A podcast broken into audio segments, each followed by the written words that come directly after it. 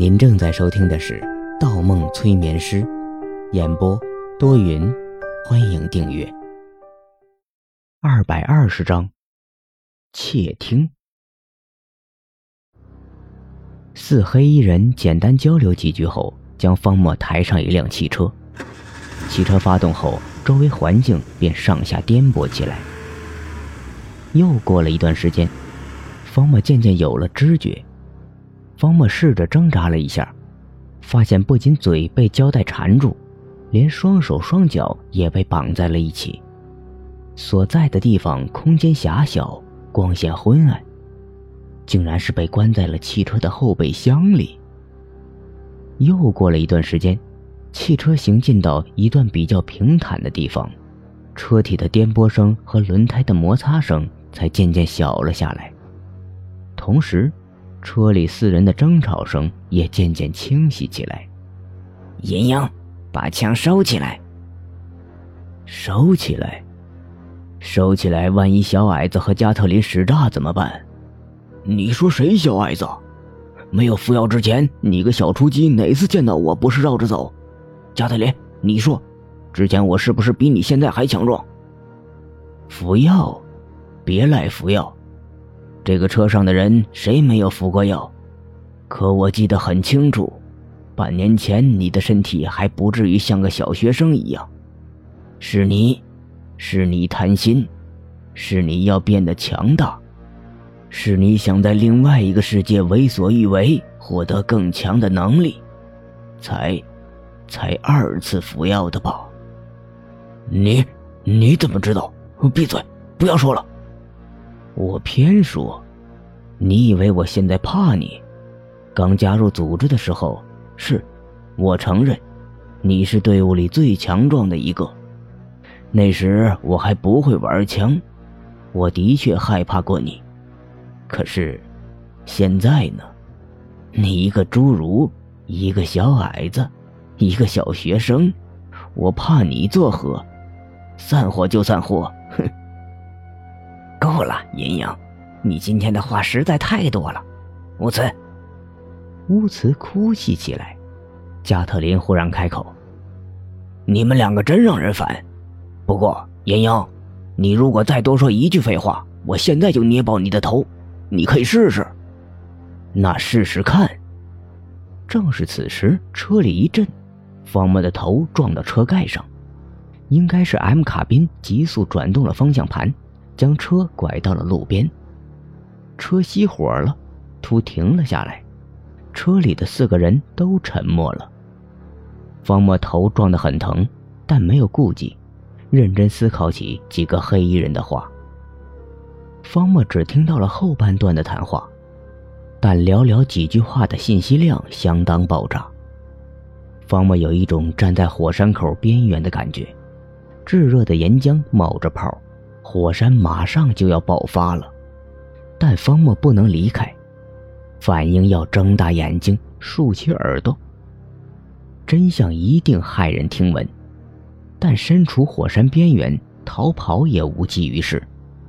不亲眼看一眼岩浆下面究竟有什么，才更让方墨感到害怕。四个人的对话，主角主要是沙漠鹰与乌茨。沙漠鹰过去是一个不愿说话、只喜欢用枪表达的人，但这次很激动。乌茨一向表现的洋洋得意，想不到最后竟然哭了。服药，身材。方墨捕捉到两个关键性的词语。几人所说的服药，估计就是获得能进入他人潜意识世界能力的药物。但乌茨的问题是，服药后身体发生了巨变，从一个身材高大、仗势欺人的角色，变成了一个身材矮小、受人侮辱的角色。甚至乌茨第二次服药，导致身材更矮了。药物获得能力的同时，致人矮小。方墨有些迷糊，事情的逻辑性似乎经不起推敲。因为正如沙漠鹰所说，车上的每一个人都服过药，方墨也服过药，但身材改变的只有乌慈。为什么？这个时候有人说话了，打破了僵局。还是 M 卡宾。M 卡宾的声望最高。沙漠鹰，你今天有些反常啊，是不是听到什么消息了？今天晚上老头子召集我们集合，但上午给我们每个人都分配了任务，可小矮、乌兹和加特林今天是没有完成任务过来的吧？你们这样做不等于把我们也给卖了吗？老头子如果询问起来，你们两个怎么回答？告诉我。这，加特林，今天，今天我们是没有执行任务，但如果老头子问起，我们不会出卖你们两个人。口说无凭。好啦，莹莹，大家都是一条绳上的蚂蚱，我们还是说一说最重要的事情吧。既然晚上老头子召集我们所有人。人多反而是个机会，嗯，对，是个机会，一定要偷到完美的药剂，要要要，你就知道要，到底存不存在完美的实验体，存不存在完美的药剂都没个定论。我问你，就算得手，偷到一瓶，谁敢喝？我敢，我的身体受不了了。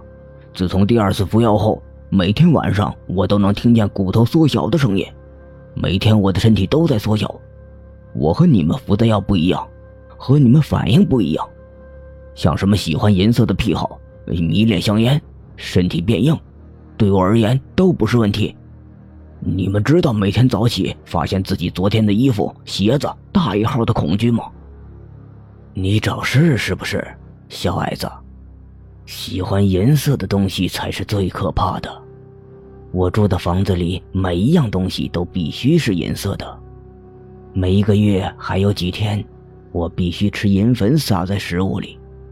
如果隔的时间长了，见不到银色的东西，我就发病、发抖，控制不住自己。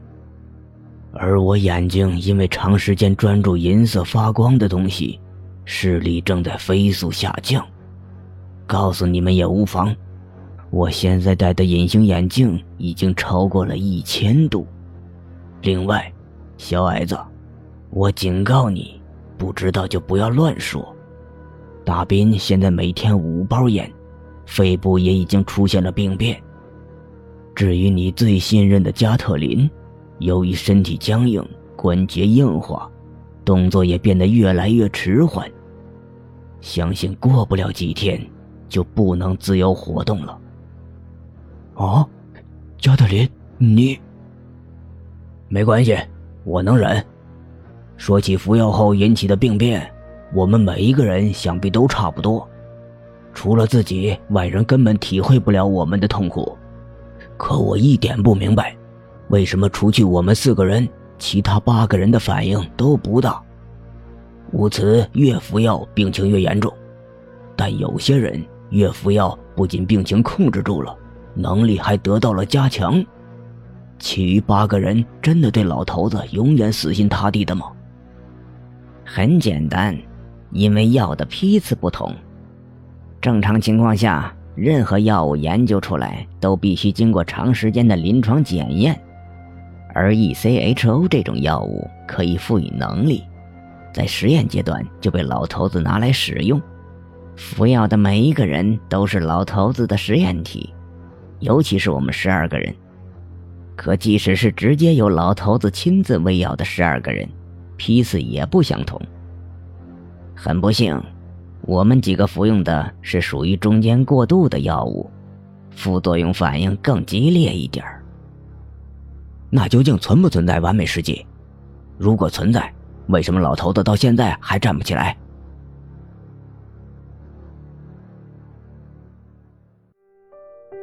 本集播放完毕，喜欢请投月票，精彩继续。